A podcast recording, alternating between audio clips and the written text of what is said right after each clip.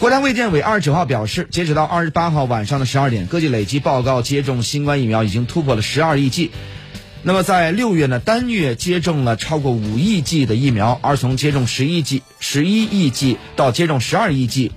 那么中间呢只隔了四天时间，也创下了新的速度的记录。那么据统计呢，目前疫苗接种已经覆盖了超过六亿人，且有一定数量的接种者完成了完整的疫苗接种。